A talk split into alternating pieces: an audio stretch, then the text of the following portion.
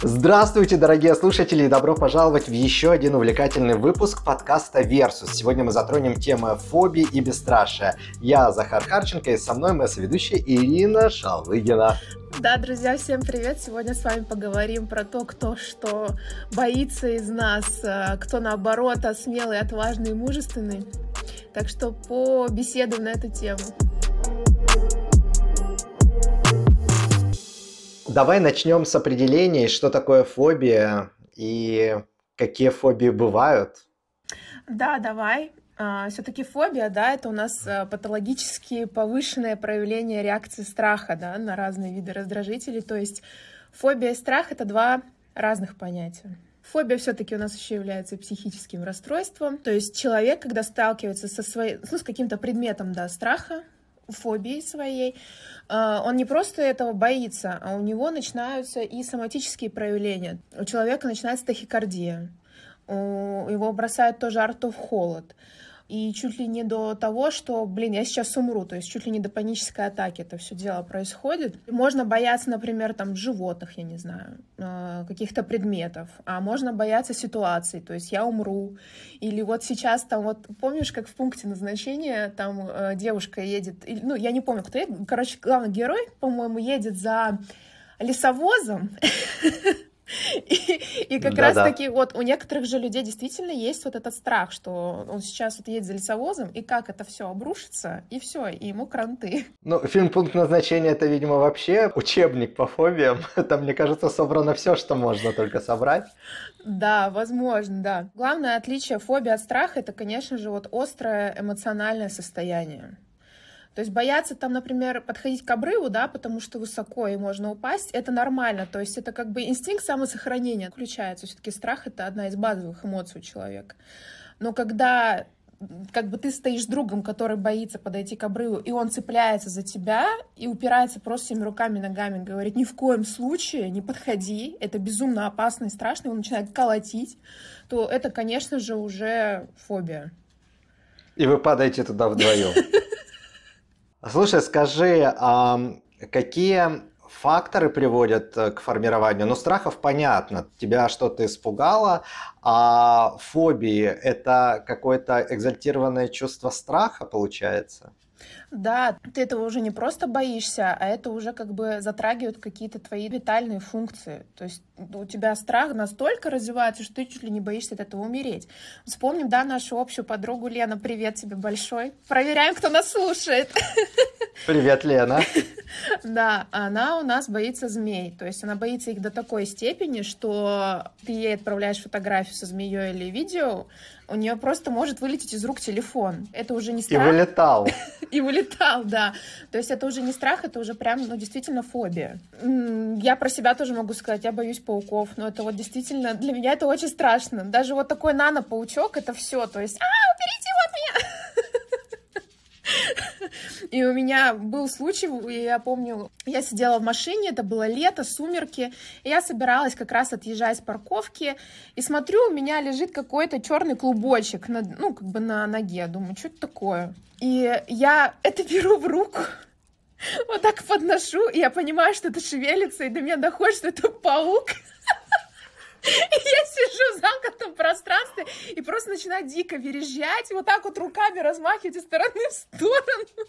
В общем, я безумно сильно этого испугалась, конечно. Слушай, ну а у тебя, у тебя это с чем связано? Это как э, защитная реакция, что они могут причинить тебе вред какой-то? Э, я об этом думала, и знаешь, у меня с пауками связывает одно воспоминание из детства. Всегда всплывает. Я посмотрела какой-то фильм ужасов, связанный вот с пауками. Там такие типа огромные пауки, э, какой-то типа налет на город, и они убивали людей. И мне кажется, что это вот как раз-таки, ну, детская психика, она же еще только формируется, она безумно слабая. И, конечно же, она травмируется. И когда ты в детском возрасте, представляешь, ребенок, ну, у тебя еще, она, психика наверное, не настолько сильная, чтобы защитить себя, и ты видишь вот этот вот ужас на экране, и, конечно же, это травмирует. Ну, окей, не травмирует, но фобию это перерастает. Но мне, если честно, с этим окей. Я эту фобию прорабатывать не хочу, потому что я считаю, что она меня, как ты сказал правильно, она меня как будто бы защищает. Mm. Ну, то есть э, на шоу «Звезды в Африке» ты бы не поехала. О, представляешь, сколько там всяких гадов вот этих вот. Э, фу. Но я бы, честно говоря, тоже не поехал. Некоторые вещи я бы просто не смог съесть в силу своих mm-hmm. э, каких-то тоже внутренних, но это, не, наверное, не фобий, а брезгливость. Ну, это брезгливость, наверное, да, то есть перед тобой лежит там мадагаскарский таракан, и тебе надо его съесть, ну, да, я считаю, что, наверное, основная часть фобии у человека все-таки закладывается в детстве, когда еще психика не совсем э, стабильна, не совсем крепка, еще только формируется. Слушай, ну на самом деле я сейчас скажу очень интересную вещь с точки mm-hmm. зрения бессознательного. Mm-hmm. Может быть, это будет интересно. Наше бессознательное не понимает, когда мы видим какую-то картинку, и когда особенно очень эмоционально ее проживаем, мы не понимаем потом уже, да, когда ее мозг обрабатывает, было это в реальности или нет. И поэтому все те картинки, которые вот ты в детском возрасте увидела в фильме ужасов, либо потом в взрослом возрасте, так или иначе это у тебя отпечатается все равно в голове. И это может вызвать прям страх. Бессознательное не может отличить, было ли это на самом деле. Поэтому даже в взрослом возрасте я бы не рекомендовал смотреть фильмы ужасов. В принципе. Я с тобой согласна. Потому что это может отразиться на твоем подсознательном, и потом это всплывет в самом неподходящем месте. И что? И придется потом с этим работать. С одной стороны, это свойство нашего мозга, оно очень полезное, потому что мы можем прорабатывать себя, в том числе используя какие-то медитации и аффирмации, представляя себе какие-то картины своего светлого будущего. И опять-таки мозг не понимает, было ли это по-настоящему или нет, особенно если у вас хорошее живое воображение. А может быть как раз и наоборот, работать это нам во вред, если вы не какой-то экстремал, то я бы, пожалуй, вам к фильмам ужасов рекомендовал бы поаккуратнее относиться, а лучше вообще их не смотреть. Да, я тоже не люблю фильмы ужасов в связи с тем, что они могут э, действительно не, ну, как бы повлиять очень сильно на воображение, на психику. Я, например, вообще их не переношу.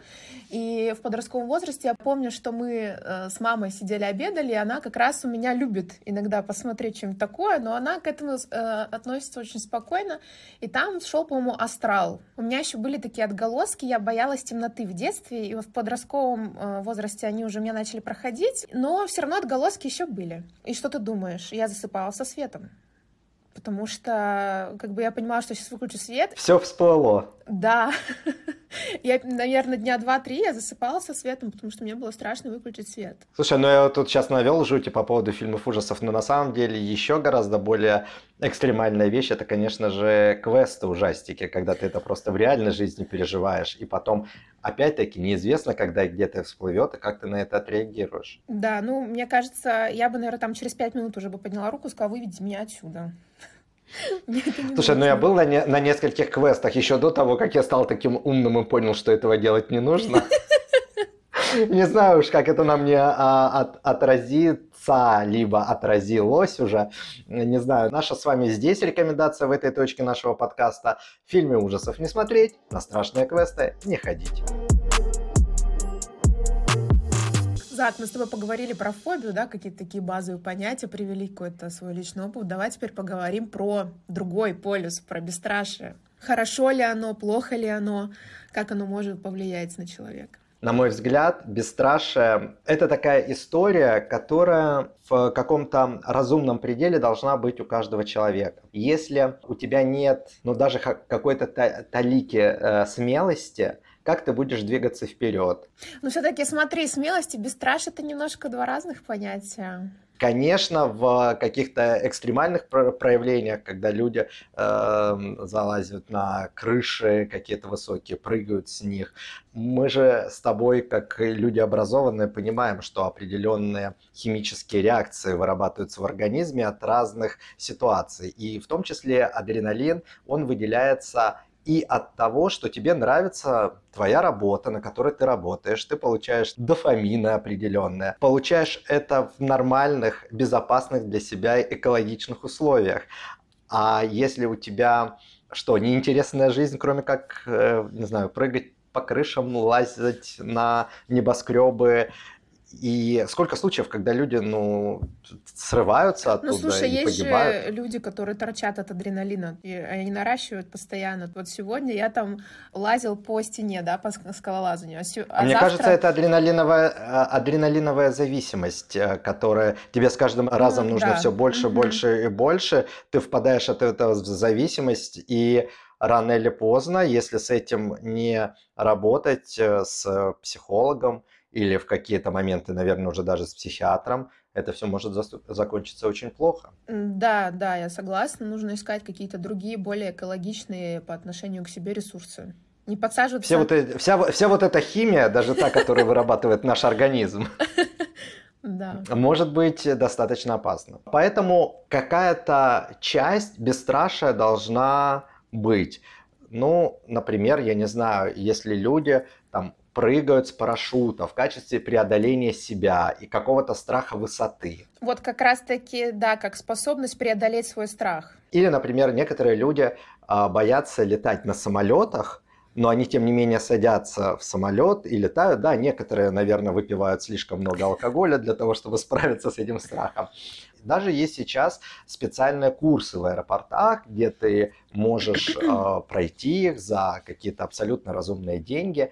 Тебе э, про, расскажут длинную лекцию, с тобой будут общаться пилоты. Я не знаю, по-моему, ты можешь даже пройти в кабину пилота, посмотреть, как там все у них происходит. Для того, чтобы, когда, ну, в данном конкретном случае, когда человек понимает логику всей этой истории, как все работает, почему это так, почему такие меры безопасности. Потому что, ну, на самом деле, ты когда в самолет приходишь, и тебе начинают нагнетать жути, там, жилет наденьте так, застегните, свисток в рот. Ну, и, для там, аэрофобов это, наверное, вообще прям такая раскачка их страха.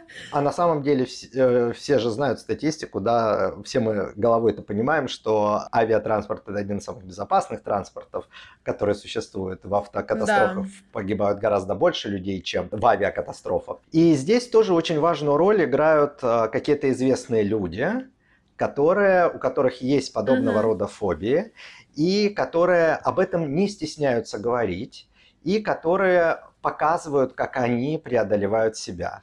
Да, вот у нас с тобой есть несколько примеров. Да. Мы когда готовились к этому выпуску, обнаружили, что оказывается, есть некоторые такие страхи, которые, о которых мы даже не думали, что они вообще бывают. Да, например, у Джонни Деппа есть страх э, клоунов, в принципе, я понимала, что можно бояться клоунов, э, учитывая, да, как их используют а, фильмы. Особенно ужасов. после фильма «Оно», да. Да. Когда у взрослого человека такая фобия, это, конечно, интересно. Ну, не только Джонни Депп боится клоунов, но и Гарри Поттер, Дэниел Рэдклифф тоже, надо, Дэниел надо Рэдклифф боится клоунов.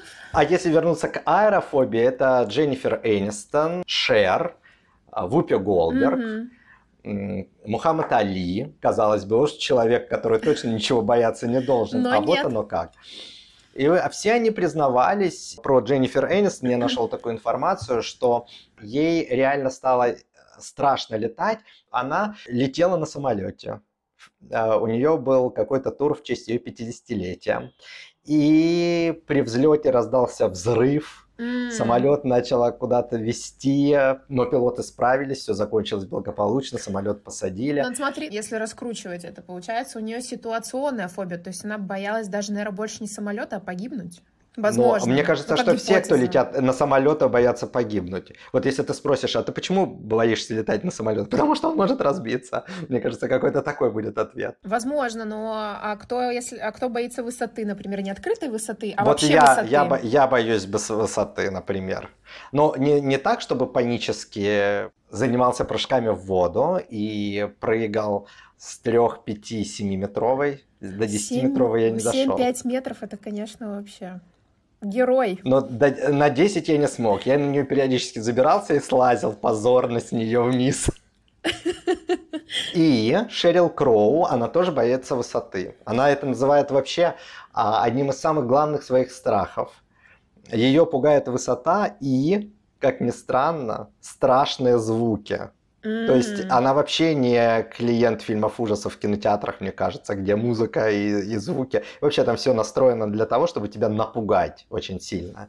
Mm-hmm. Но это уже дальше хотел пойти, что мы с тобой начали обсуждать э, какие-то экстравагантные виды фобии. И вот Ганс Христиан Андерсон, он испытывал глубокий страх быть похороненным заживо. У каждого человека, если это вдруг произойдет, это прям вот очень страшно. Не все же Э, как черная мамба из «Убить Билла» могут пробить этот гроб вот так вот рукой и Такая сцена, оттуда. конечно, да, я Ганс Кристиан Андерсон а, по свидетельствам современников, которые рассказывали, что он очень боялся, что его похоронят заживо, этот страх усугублялся с, с возрастом и с ухудшением его здоровья, страх усиливался, и он держал записку на тумбочке, и даже наш, носил ее при себе по некоторым источникам, на которой было написано «Я только кажусь мертвым, а на самом деле я живой». Он настоял на том, чтобы обязательно было вскрытие после его смерти, чтобы убедились, что он действительно умер. И вот это вот э, прям какая-то уже болезненная стадия фобии, мне кажется. Да, это уже, знаешь, какая-то паранойя как будто бы. Как а, творческие люди могут вот эту паранойю и свою фобию использовать для того, чтобы творить но у Ганса гениальное Христиана, произведение. Да, но у Ганса Христиана Андерсона у него достаточно темные сказки, если взять э, оригинал. Вообще-то да, конечно. Он просто использовал свою фобию для того, чтобы творить, справиться с ней, угу. как-то проработать в себе. Не знаю, были ли в те времена психологи, которые помогли бы ему справиться с этим? И вообще задумывался ли он об этом? Ну, можно сказать, что он пытался с этим справиться, наверное, с помощью творчества, да. Еще из э, необычных фобий Николь Кидман, как ты думаешь, чего она может бояться? Николь Кидман? Да. Людей невысокого роста? Нет, Николь Кидман на самом деле боится бабочек, представляешь? Бабочек? Да. Бабочек. Бабочек. Вот это круто. Эта фобия называется лепидоптерофобия. Слушай, ну интересно, если с пауками, допустим, понятно, ведь часть пауков может быть ядовитая, ну, кстати, может быть и некоторые бабочки ядовиты. Ну тогда это вообще все бы объяснило на самом деле. Может быть. А вот еще есть фобия интересная. От нее страдали Юлий Цезарь, уж не знаю, с чего они взяли и сохранились ли какие-то свидетельства об этом. Наполеон Бонапарт, Муссолини, Шекспир, Людовик XIV, они боялись кошек. Смотри, ну на самом-то деле я так подумал, ну кошек, ну это же как-то смешно, а потом подумал, ну во времена Юлия Цезаря какие там кошки были ручные, наверное какие-то леопарды. Тигры, леопарды. И уж тогда это было бы действительно страшно, смотря какие кошки, понимаешь? Не, ну слушай, сфинксы были уже в Древнем Египте, так что я думаю, что в Древнем Риме, да, не может быть э, кошек ручных. Да, нет, ну могут быть, конечно, я иронизирую, естественно. С другой стороны, опять-таки, кошка тебя может поцарапать, у тебя может быть какое-то заражение. И уж в те-то времена вообще непонятно, можно было умереть, мне кажется, от чего угодно. Поэтому а если аллергия, впол... представляешь? Аллергия, отек квинки, до свидания. Все. Мы с тобой обсуждаем фобии, и все это заканчивается, каждая фобия обсуждения. Ну все, мы все умрем. Мы все умрем. Как-то давай Нет, что-то на, на позитивный ключ в какой-то Да, давайте уже. мы перейдем в позитивный ключ, все-таки от фобии, от э, фобического расстройства, да, от него, его можно излечить. Вот, хорошо, да, мы с тобой обсудили э, что некоторые ситуации, ну вот как Дженнифер Энистон, могут привести к появлению фобии. А могут ли быть какие-то события или ситуации, которые заставили бы человека пересмотреть свой страх или стремление бесстрашию. Ну, то есть что-то произойдет, и ты перестал бояться, либо произошло, и ты перестал быть бесстрашным. Вот если разные плюса рассматривать этой, этой истории. По поводу того, что что-то произошло, и ты перестал этого бояться. Мне кажется, здесь возможно, возможно, в очень провокативной психологии. Э, если ты смотрел сериал «Триггер» с Матвеевым, вот он как раз-таки психолог, который работает в провокативном подходе. То есть он провоцирует своих клиентов и с помощью провокации, да, грубо говоря, излечивает их. Опять же таки, не всем людям подходит идти в свой страх. То есть наоборот, можно эту фобию усилить и еще ретравматизироваться. То есть это подходит далеко не всем. Особенно если, к примеру, какие-то ситуации вызывают у человека паническую атаку и усугублять ее, перейти в криз вообще, ну, та, так себе история, конечно. Да, и вот как раз-таки, ну, мне кажется, успешнее всего, на мой взгляд, в психологии есть разные подходы, но КПТ, да, когнитивно-поведенческий подход, работает с, с фобиями очень хорошо. Все-таки этот подход направлен на работу с когнициями, то есть с мышлением, с нашими мыслями. И, конечно, с помощью КПТ можно задать себе другую установку, поработать с мыслями, и тогда страх может пройти. Ты этот страх осознаешь, что да, он действительно есть, и ты начинаешь разбирать, почему ты его боишься, что может произойти самого худшего, какие ресурсы могут помочь тебе преодолеть этот страх и так далее. То есть здесь уже работа именно с мышлением идет. И мне кажется, что да, что фобия, она больше идет от мышления. Потому что когда ты вот э, в этом состоянии, когда ты боишься до страха, ну, у тебя сразу возникают автоматические мысли. Я умру. Ну вот, например. Опять у нас. Опять, опять помирать. Ну, окей, возьмем с пауком. Он меня укусит, там, а вдруг он ядовитый. И я умру. И вот, да, опять начинается вот эта цепная реакция, цепочка мыслей. Там, когда человек, например, боится собаки, она меня укусит, мне будет больно, она меня ранит там, я не знаю, у меня, например, будет бешенство, если там эта собака уличная, да, придется 12 уколов в живот ставить, это так больно. Представляешь, сколько вот мыслей вот одна за одной цепляется друг за другом. И КПТ с этим э, успешно очень работает. И еще я посмотрела, раз, э, какие еще подходы работают с фобиями, я увидела там гипнотерапию. Подтвердили, опровергни, Зак. Это правда, конечно, да, потому что в гипнотерапии, когда мы, ну, во-первых, мы можем с помощью гипноза дойти до первопричины проблемы, понять, э, какое, какое именно событие случилось с триггером, и потом уже его проработать. В том числе понять подсознание наше это зафиксировало событие для какой цели, что оно, какой урок оно хотело бы нам преподнести, чтобы мы вынесли этот урок для того, чтобы мы могли двигаться дальше. От чего оно нас оберегает? Почему блокирует те или иные эмоции? У нас внутри. Здесь еще тоже очень интересная история. Чем плохо ощущение страха. Мы с тобой э, говорим про фобии, но так или иначе все время скатываемся в страх. Ты чего-то боишься, ну, собственно, Но это базовая эмоция, конечно. И страх, он э, блокирует эм, лобные доли нашего мозга, которые отвечают за идеи, за креативность.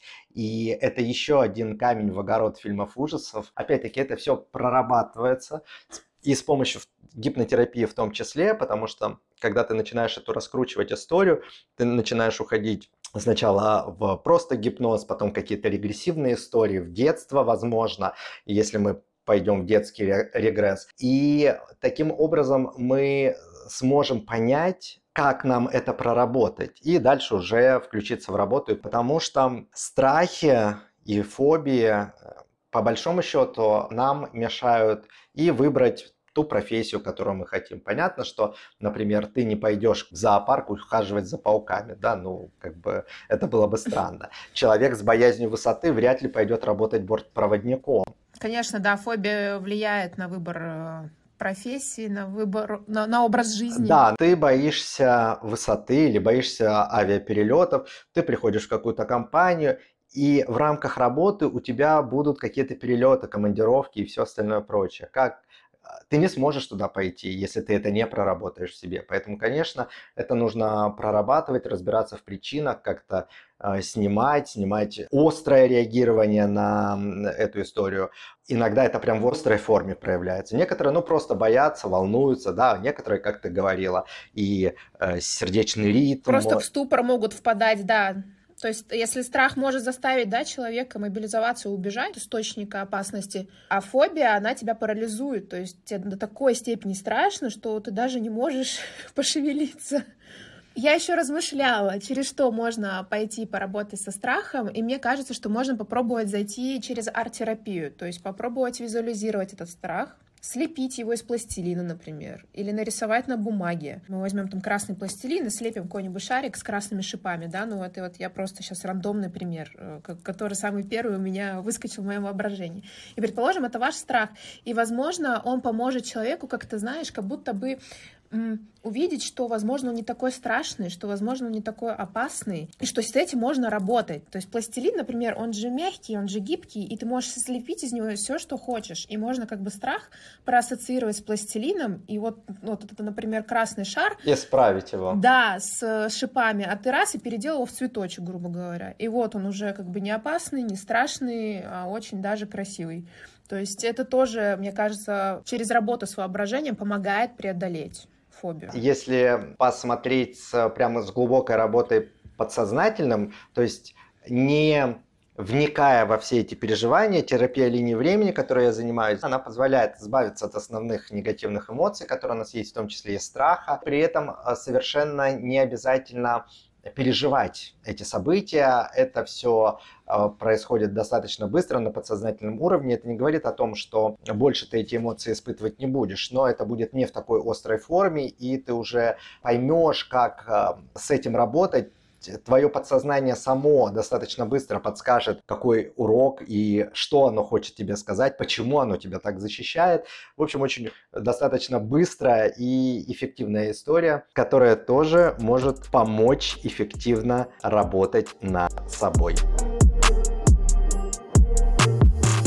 Слушай, ну а вот самосознание и самоанализ, они могут помочь или обязательно нужно обращаться к специалисту? Мне кажется, что самоанализ может помочь. То есть, когда ты уже не в состоянии аффекта, когда ты уже успокоился, у тебя уже холодный разум, можно сесть и проанализировать ситуацию. Например, я шел по улице, на меня напала собака. Стрелочка вниз.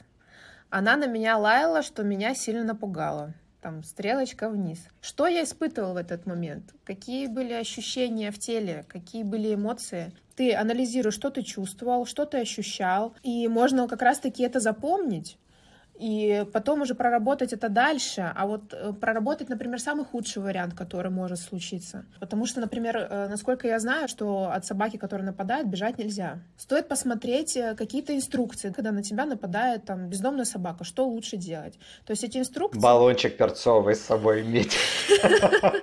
То есть вот эти инструкции, они тоже как будто бы помогают заземлиться. И когда у тебя в голове есть план, то есть ты в следующий раз знаешь, что ты пойдешь по этой улице, и вероятнее всего там опять будет эта бездомная собака, агрессивная. И проработав вот это поступенчато и иметь э, в голове инструкцию, возможно, поможет человеку в следующий раз уже не впадать в ступор, а уже действовать по инструкции, которую там он нашел, например, в интернете, да, как справиться с этой бездомной собакой. И, и уже, возможно, он не будет так бояться.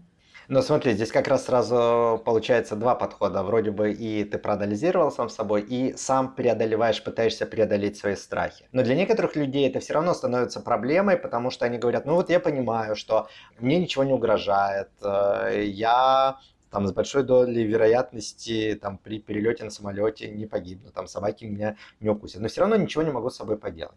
Мне кажется, в таких случаях только уже к специалисту нужно обращаться. Ну и, и, да. и, в, принципе, и в принципе для того, чтобы работать с помощью самоанализа, такая глубокая уже осознанность должна быть. Угу. То есть это, конечно же, возможно. Проще будет э, скорее всего, обратиться к специалисту для того, чтобы это было эффективно, не растягивалось на какие-то невероятные годы работы над собой и то не факт, что вы это сможете сами проработать. Специалистов э, очень много, это все стоит недорого. Да, и специалисты работают в разных направлениях, что если, например, он не поможет... И в разной ценовой категории. Да, и в разной ценовой категории. И онлайн, и офлайн.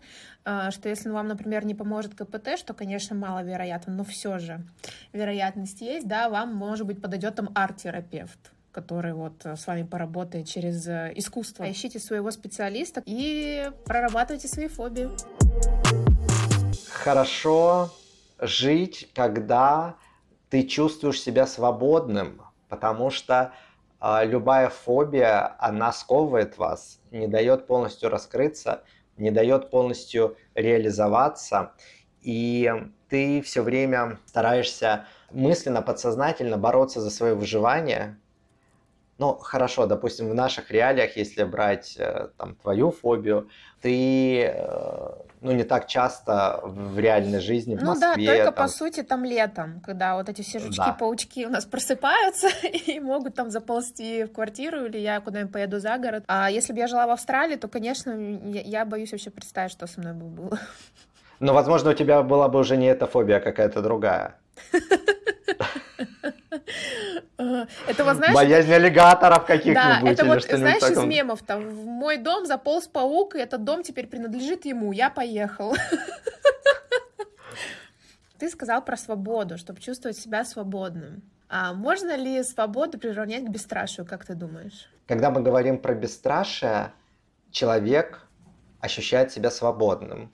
ощущает себя на вершине мира, что все ему доступно и подвластно. Я думаю, что, конечно, если человек бесстрашный, он думает, что он свободен. А на самом деле он зависим от адреналина, от каких-то эмоций ярких, острых, которых, которых ему не хватает в жизни. Он зависим от мнения окружающих, и это тоже требует проработки, потому что все вот эти бесстрашные поступки, они создаются для того, чтобы привлечь к себе внимание. И это тоже такая психологическая история, для чего тебе это нужно, что тебе не хватает. Ну да, например, возьмем э, этого Джареда Лето, да, который карабкался по Empire State Building, по-моему, вроде бы в 40 лет. Но там, мне кажется, немножко другая проблема. Там, наверное, проблема кризиса 40 лет.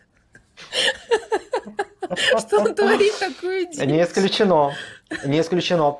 Так вот, я думаю, что человек сам про себя думает, что он свободен, а на самом деле он глубоко не свободен и зависим от мнения окружающих, о том, сколько посмотрит э, тот или иной ролик, что он залез туда и сколько, или через сколько там крыш он прыгнул и так далее. Все мы в какой-то мере свободны, а в какой-то мере не свободны. Настолько, насколько себя ощущаем.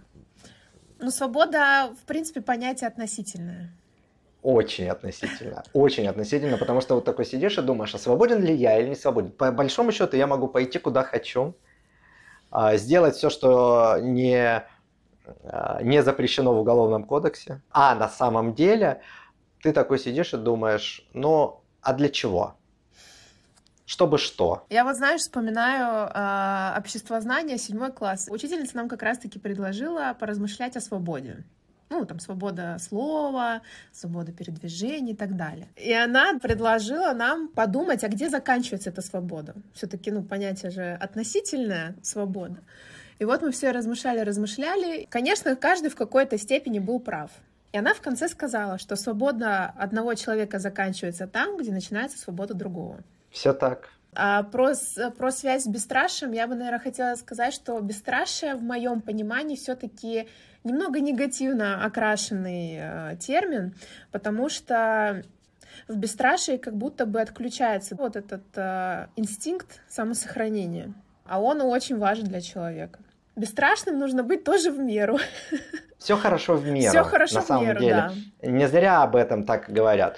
И ты знаешь, я вот хотел как раз сказать, что есть такая гипнотическая специальная сессия. Она называется избавление от тревог и панических атак. Эта история работает. Этот, этот гипноз и вообще вот такая работа над собой, она требует времени. То есть это не делается там за один сеанс, не за два сеанса. Ты сначала достаточно долго слушаешь эм, гипноз, проходишь его вживую, слушаешь его в записи, потом проходят у тебя гипнотические сессии. Это с этим можно справиться с помощью гипноза не за один сеанс. Ну, наверное, мало от чего можно избавиться за один сеанс, так так уж по большому счету и у психолога-то тоже ты за один Нет, сеанс за один, не а, проработаешь а, а, все свои сессия это просто, как бы, грубо говоря, сбор анамнеза клиента. И дай бог, если это ограничится одной сессией, то может и на вторую сессию тоже растянуться. Поэтому за одну сессию вы явно, и даже, наверное, за две, вы явно не проработаете то, что вы хотите проработать.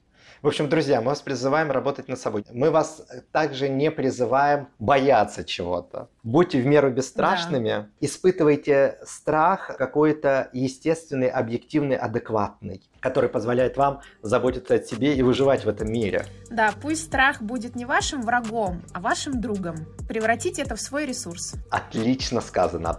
Ну а на этом мы заканчиваем очередной выпуск подкаста «Версус». С вами был Захар и Ирина. Встретимся с вами в следующем выпуске, друзья. Всем пока!